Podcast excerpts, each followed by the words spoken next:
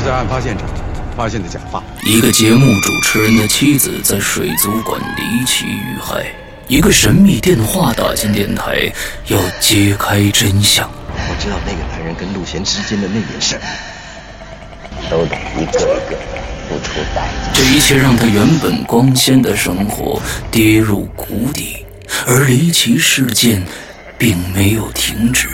那一面被诅咒的头发就在你身后。二零一三年六月十六日，电影《宙斯》上海电影节参展。二零一三年七月三日，《鬼影人间》捕风捉影栏目专访宙斯导演及主创人员。二零一三年七月五日，电影《宙斯》全国公映。这个夏天，准备好你的胆量，迎接宙斯扑面而来。关注电影《宙斯》，关注。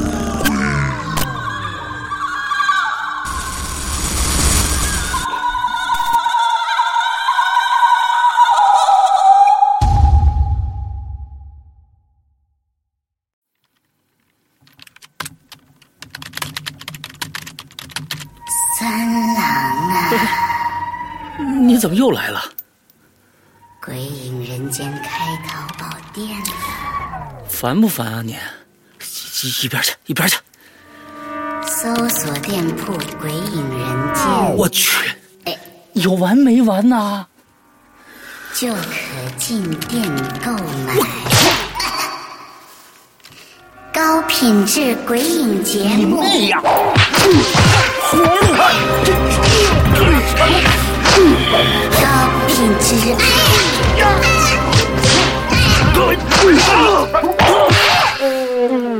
月三日购买《鬼影人间》主播签名版 DVD，就送长篇小说《在地狱那头等我》啊！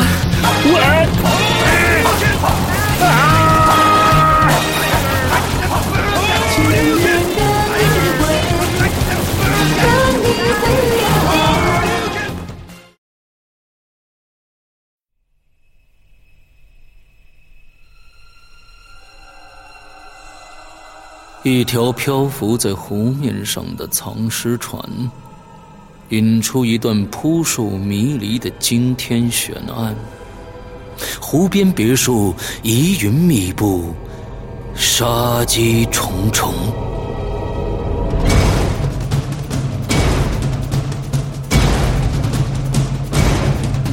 《鬼影人间》携手中国著名推理小说家蓝马，打造《鬼影人间》首部中篇推理悬疑音乐剧《湖边别墅的鬼影》。二零一三年三月十五日抽丝剥茧，全球首发。鬼影丛生，魅火舞动，精彩内容尽在《鬼影人间》苹果 APP。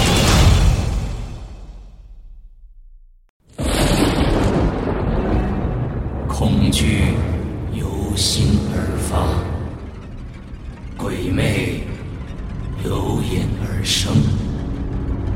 黑暗中，你敢回头吗？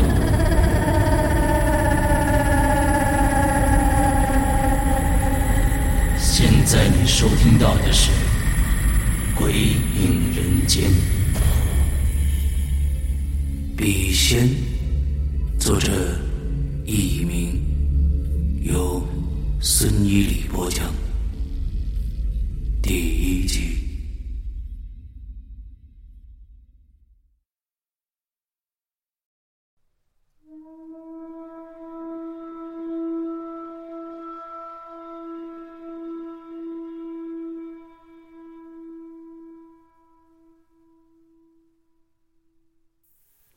我一年有余，一直没给爸妈写过信。爸妈发来了几封邮件，我看了很多遍。二老那种推心置腹，把我当做朋友，并以交心的口气，让我很是感动，但同时，也让我无所适从。所以我一直没有回信。我实在不知道该如何下笔。又该从何说起？每次通电话的时候，我也是很敷敷衍衍、草草了事，似乎无话可说。但，这并不代表我不挂念爸妈。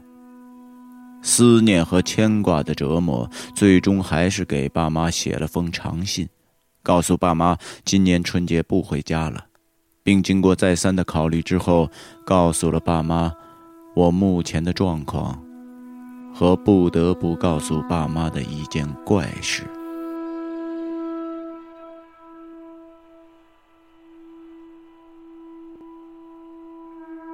的确，我遇到了一件怪事，一件极怪诞、极荒谬、极难以置信的事情。我被鬼上身了。事情要从一月底说起。一月，我和来自北京的朋友磊搬进了公寓。事实上，那幢房子并不是传统意义上的公寓，而是幢独立的平房，而且包括周围七八幢房子都是一模一样的格式。据说这里以前曾经是个度假村，后来大约是度假村生意不行了，就改为了公寓，对外招租房客。房子坐落在一座小山的脚下。山，叫雷山，位于市郊，是一个房介公司介绍的房子。物主即真正的房东，我们从来都没有见过。这里一共有七八套这样的房子，却只有我们一户居住。房子外表普普通通，每一套里边都是两室一厅，带厨房、洗手间、家具。唯一的特别之处就是整个房子都是纯木结构，这大概是因为它的前世是度假村吧。我们住在最东边的那套，那是那些幢房子里最好的一套，因为可以看到远处海边的风景。我和那位北京的朋友磊，以及我们各自的女朋友各住一间卧室。我的女朋友叫丽，磊的女朋友叫袁。尽管那里离大学不近，但我们还是决定在此居住。一来是看上便宜的价格，另一个原因是环境幽静，屋前屋后都是草丛和树木，背后山上有非常茂盛的树林，道路两旁。也整齐地并排耸立着一棵棵的大树，夹杂着各色说不出名字的花朵，再加上远离市区人烟稀少，这里的环境其实是好的，无以复加，连空气都是那种湿润的草木泥土特有的清新味道。但是这只是先前的印象。现在我却宁愿将那些树连根拔起，一把火将这些花花草草烧个干净。在白天，在不知情的情况下，这里的环境确实是好，但是，一到晚上，就像现在。就只剩下阴冷和潮湿。刚开始我还以为是木质的墙壁易受潮且不挡风，现在我才明白，这根本就不是原因。这个地方根本不是环境幽静，空气中也并不是湿润清新，而是阴气极重。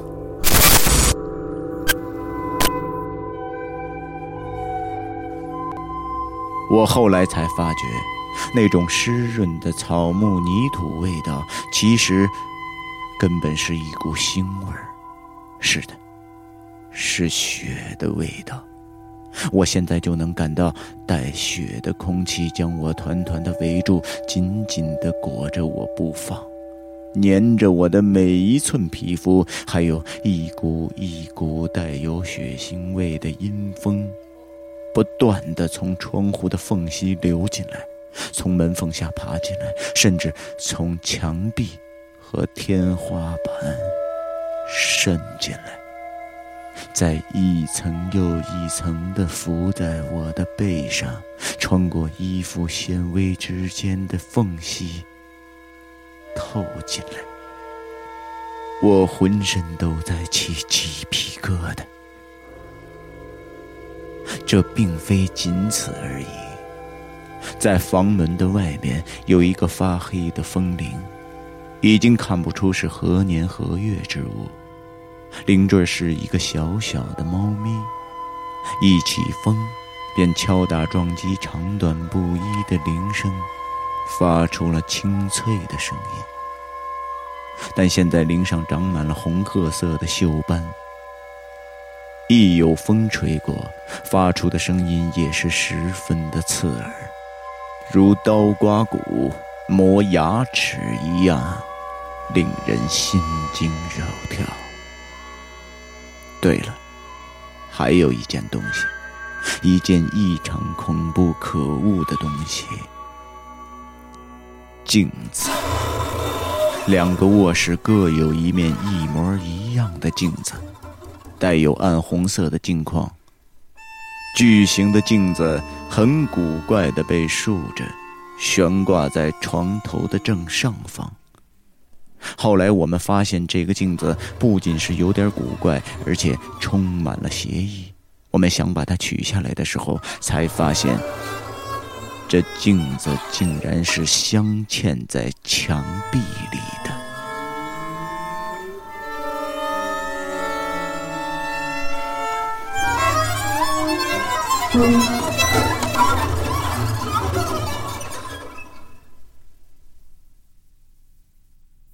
事情从第一天搬进来就很不对劲。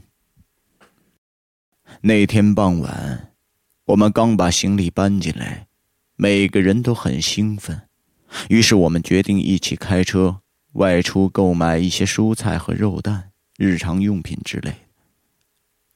磊家庭条件比较好，居然搞来了一辆车。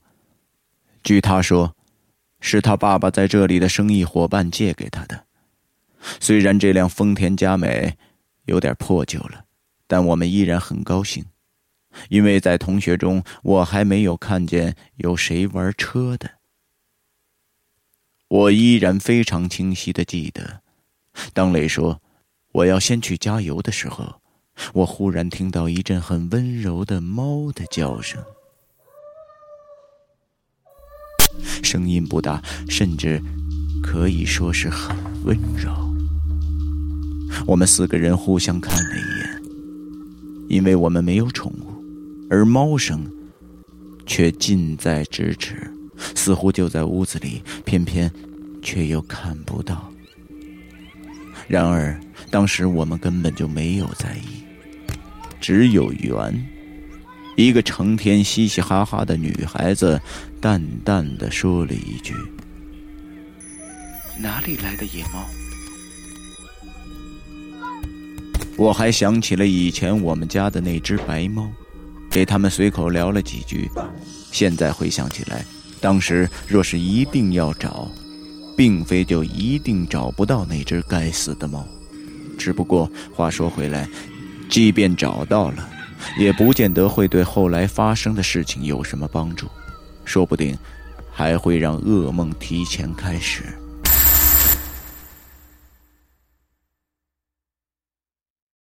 头两个星期都过得很是开心。早上大家都坐着磊的车去上课，下午一起回家，顺路买菜。两个女孩子负责做饭、洗碗，我和磊负责打扫房间，又把各种家具挪来挪去，找一个最适合的搭配。我们又申请了电话线、上网账号、卫星电视，购置新家具。大概是大家新搬了家，颇为兴奋的缘故。虽然那段时间忙得不亦乐乎，但也甚为的平和融洽。头一天出现的古怪的猫叫声也再也没有出现过。我们也早就淡忘了。现在回想起来，那段日子简直就是天堂一样的生活。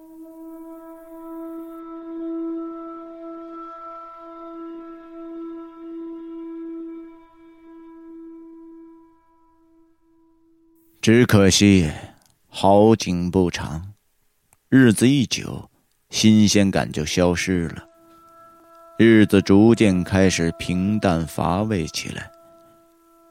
原来觉得兴奋愉快的事，现在看来都平淡无奇。记得我小的时候，爸爸妈妈就说我没有恒心，没有毅力，做事虎头蛇尾，常常半途而废。我发现不仅是我这样，我认识的绝大多数人也是这样。现在我终于明白，这个毛病原来是如此的要命。无聊和空虚越来越重，到后来，我们发现，即便是四个人在一起，也是很难打发时间。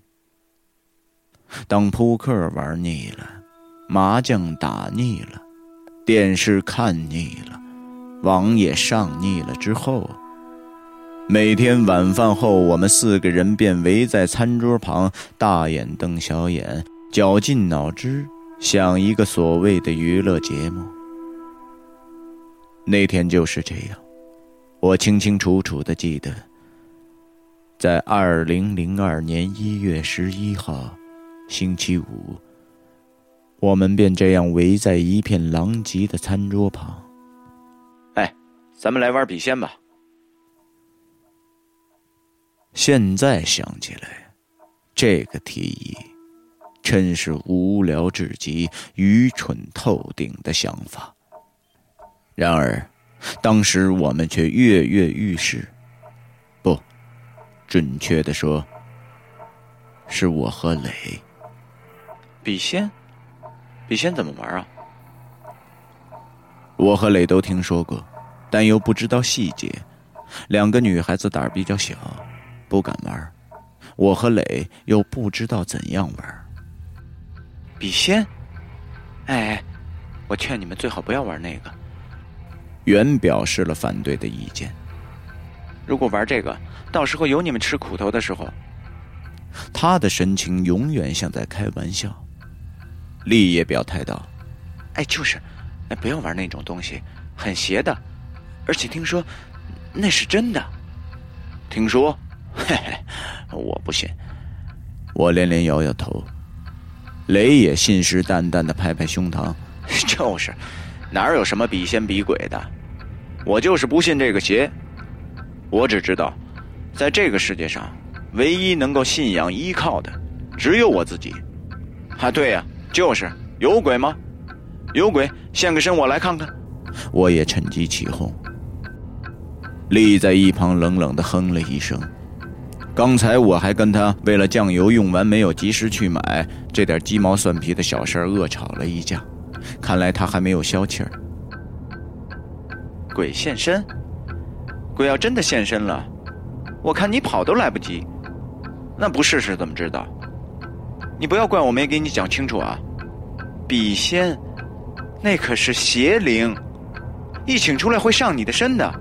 李似乎想吓唬我，磊问道：“那上身有什么很坏的后果吗？”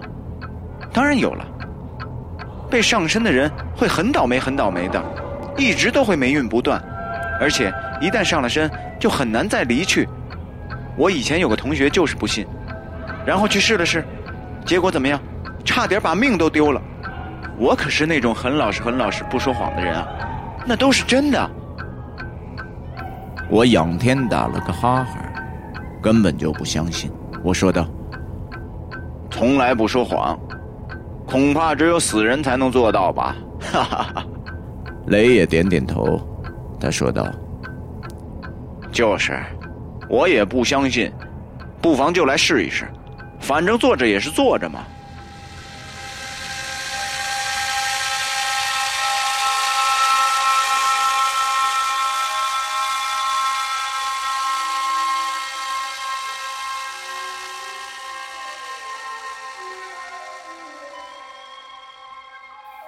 噩梦就是这样开始的。正好两个女孩子知道怎么玩，于是我和磊分坐在餐桌两侧，各自伸出右手重叠起来，两个虎口相交处留下一个小孔，又把一支笔插到这个小孔里，夹紧。笔尖垂直的点在餐桌上预备好的一张纸。哎，然后怎么玩？我全然不知大祸即将临头，依然在嬉皮笑脸。为了吓唬两个女孩子，我和磊不仅把灯关上，还在餐桌四周各点上了一根蜡烛。然后你就轻声的念：“笔仙，笔仙，请过来！笔仙，笔仙，请过来！”一直到笔仙来，如果笔仙来了，笔就会自动在纸上画一个圈。那那来了怎么样啊？来了之后，你们就可以问他问题啊。如果是肯定的回答，笔就会在纸上画圈，圈越圆，这个笔仙就越灵，也可以说就越邪。丽的声音有点颤抖，我好笑的瞟了他一眼。他紧紧的抓着袁的手，袁补充道：“哎，完了以后，要记得把笔仙请走啊。怎么请走啊？就说谢谢笔仙，请慢走。”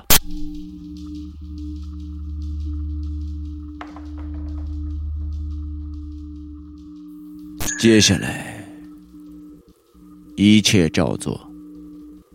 开始的时候，我和磊将笔夹得紧紧的，不要说画圈，就是在纸上动一下都不可能。但时间一久，两个人都累了，两只手失去了力量的平衡，笔就开始动起来了。于是笔开始忽上、忽下、忽左、忽右的动起来。在纸上留下一条条不规则的线，但我和磊不觉得怎么样，口中仍然念念有词：“笔仙，笔仙，请过来！笔仙，笔仙，请过来！”依然没有任何笔仙出现的迹象，只是两个人的手因为累得开始抖动，纸上的线条开始弯弯曲曲起来。忽然。我感到磊的手不再做任何抖动，而是异常镇定的，以一股我无法掌握的力量推着我的手，似乎有意要在纸上推一个圈出来。霎时间，我停住口中的念词，诧异的抬起头，却发现磊。正睁大了眼睛，瞪着我。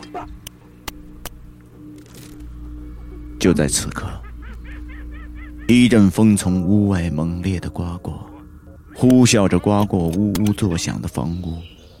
风中隐约夹杂着另外一种声音。我侧耳细听，终于听到了。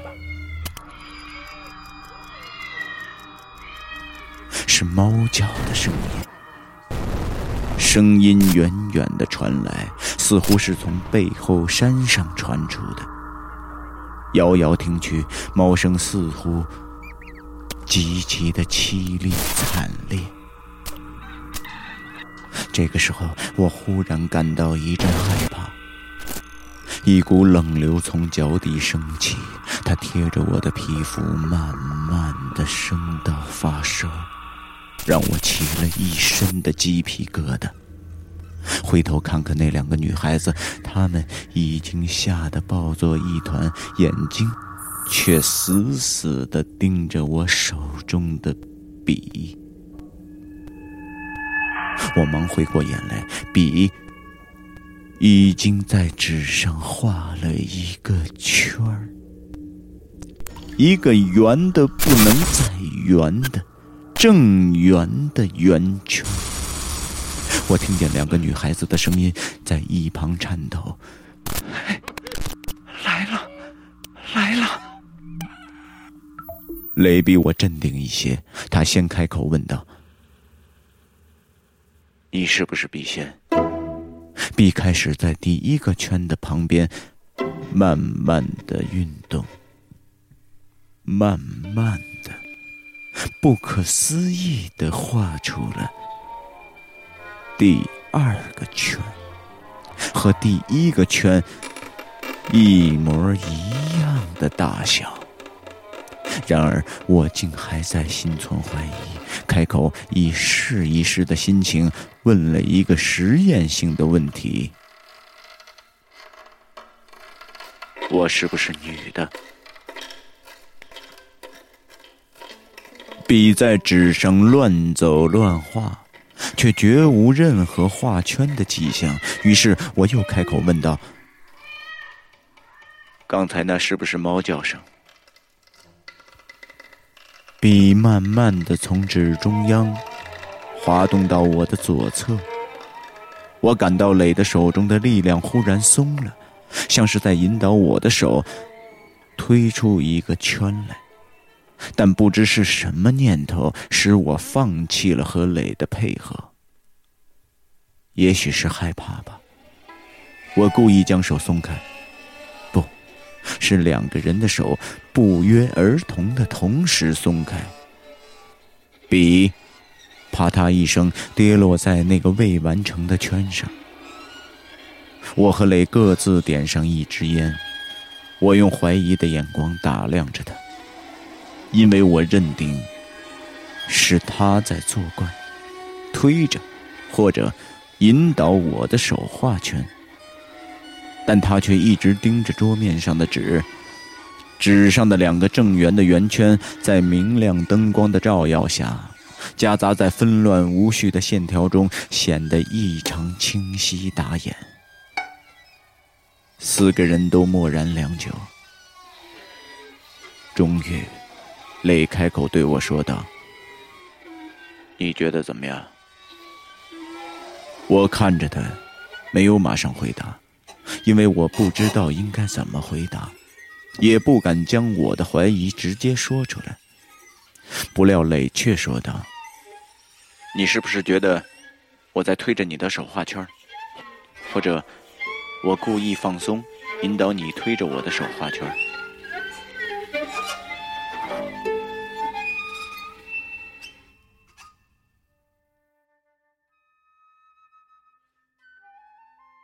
那天晚上，我在床上辗转难眠。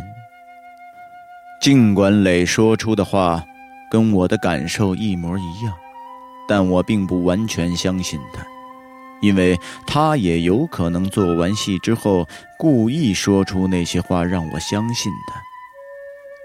但是，他为什么要这么做呢？吓唬两个女孩子，还是想吓唬我？为什么呢？但是，如果确实不是他，那……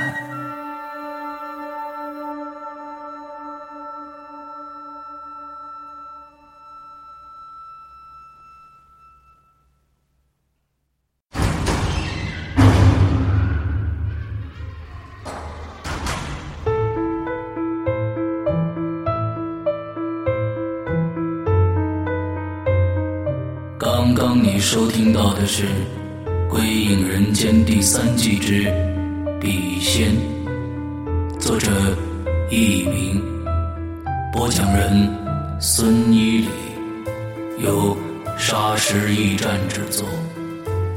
下周五晚二十三点五十九分，请继续收听。